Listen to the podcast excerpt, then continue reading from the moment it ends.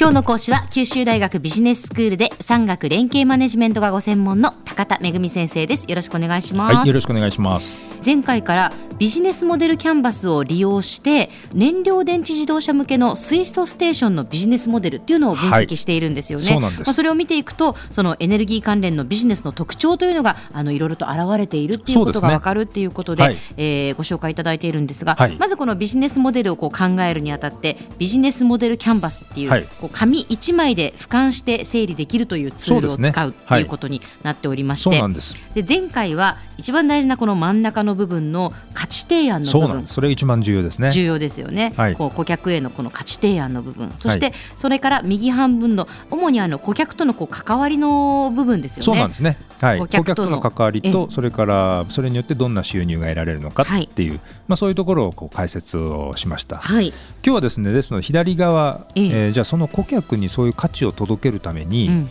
会社事業者側ってどんなことをやらなきゃいけないのかっていうことをですねそれがビジネスモデルキャンバスの左側に来るので、はい、それについてお話ししていきたいと思います、はい、まずですね価値提案っていう真ん中にボックスがあるんですけれども、そのすぐ左上にですね、はい、主要な活動というボックスを置くんです。その価値を、えー、顧客に届けるために、うん、一番重要な活動って一体何ですかってことをそこに書き出すんですね、はい、でそうするとまずステーションの数をとにかく増やさなきゃいけないよねということが課題なわけです。ですね。実はこれ今値段が高いんです。大体1箇所あたり4億円から5億円設置コストにかかる。と、そんなにかかるんですか、はい、ですので通常のガソリンスタンドに比べるともう4倍5倍。でこれを実はアメリカなんかは1億から2億円ぐらいでできてるんです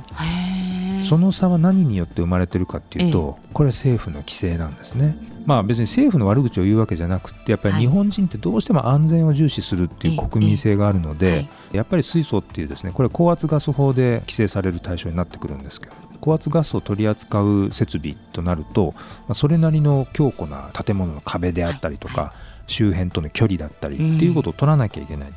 アメリカはもう少しこう規制が緩和されていると、でそれによって安くあの設ステーションができるっていう理由があるので、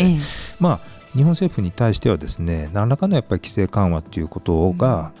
業界の要望はあるわけですね。働きかけをやっぱりしていかないといけないそういうことなんです。ね、えー、なので主要な活動のまず一つ目は働きかけですね、えー、規制緩和の。はい、でそれからですね2つ目ですけれどもやっぱり安くステーションを、えー、設置しようとするとまだまだ技術開発必要なんですね。うんうん、で安全性のデータだったり、はい、コスト低下のデータだったりそういうものを取らなきゃいけない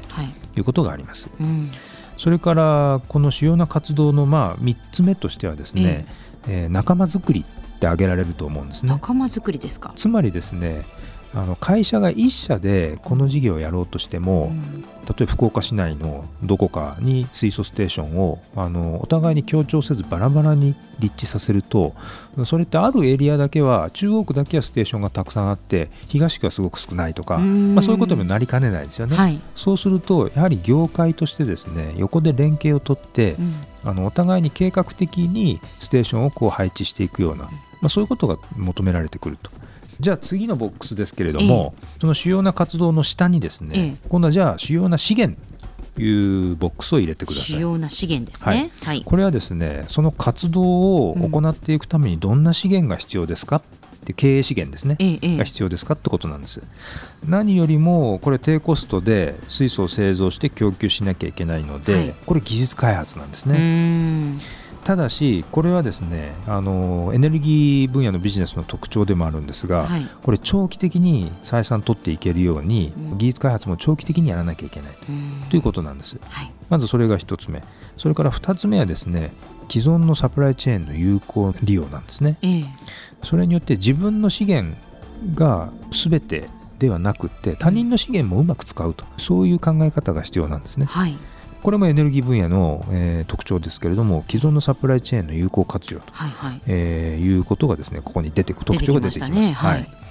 それからですね次にパートナーというボックスを一番左側に書いてください。一番左にパートナーですね、はい、資源っていうのは自分の会社の資源っていうのもありますけど、うん、自分で全部持たないんだったら、うん、周りに誰か持ってる人と一緒に組めばいいと、うん、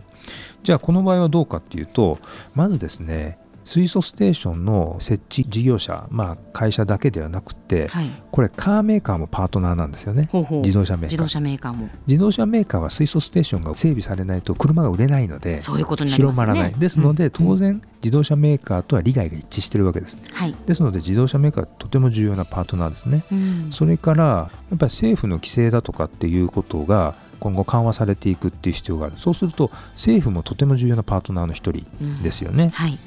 それからですね特に重要なのはまだあの燃料電池自動車とか水素エネルギーって普及の初期なので一般市民がそのことを知らないってことがあるそうすると実はマスメディアなんかはとても重要なパートナーでメディアを通じて情報発信をしていくいうこととても重要なんですね。はい、でそういったことでパートナーのには、えー、今言ったような自動車メーカーや政府やマスメディアっていうことが入るわけですね。はい、そうなんです、はい、で最後に、えー、っと左半分の下にですね、えー、コストっていうボックスを横長に、コスト。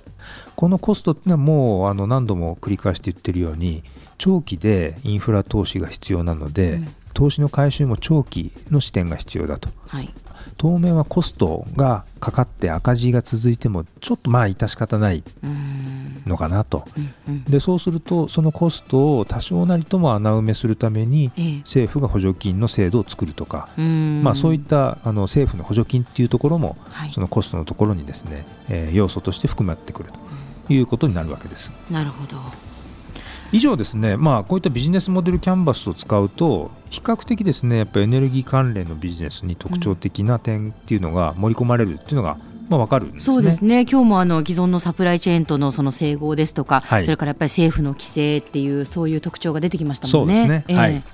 では先生前回と今回2回分のまとめをお願いします。はい、えー、燃料電池自動車向けの水素ステーションの事業ということでこの特徴をビジネスモデルキャンバスを使って分析してみましたけれども結構やっぱりエネルギー分野のビジネスに特徴的な点ですね。これは大型の投資が必要であるとか既存のサプライチェーンをうまく使うとか政府の規制があるとか、まあ、そういった項目なんですけれども、はい、これが結構あのビジネスモデルキャンバスの中に、えー、現れてくるということがわかるかと思います。はい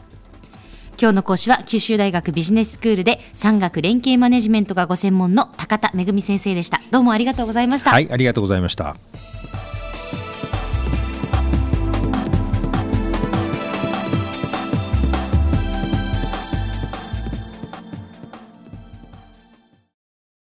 ゾクゾクぐいぐいメラメラつながる。ゾワゾワハラハラメキメキつながるズキズキ。モワモワホカホカつながる。キリキリ。ザワザワキュンキュン。ガンガン。ワクワク。ウズウズドキドキ。ルンルンバクバク。九州人のいろんな気持ちつなげます。九州から輝こう。キラキラつながる。 QTnet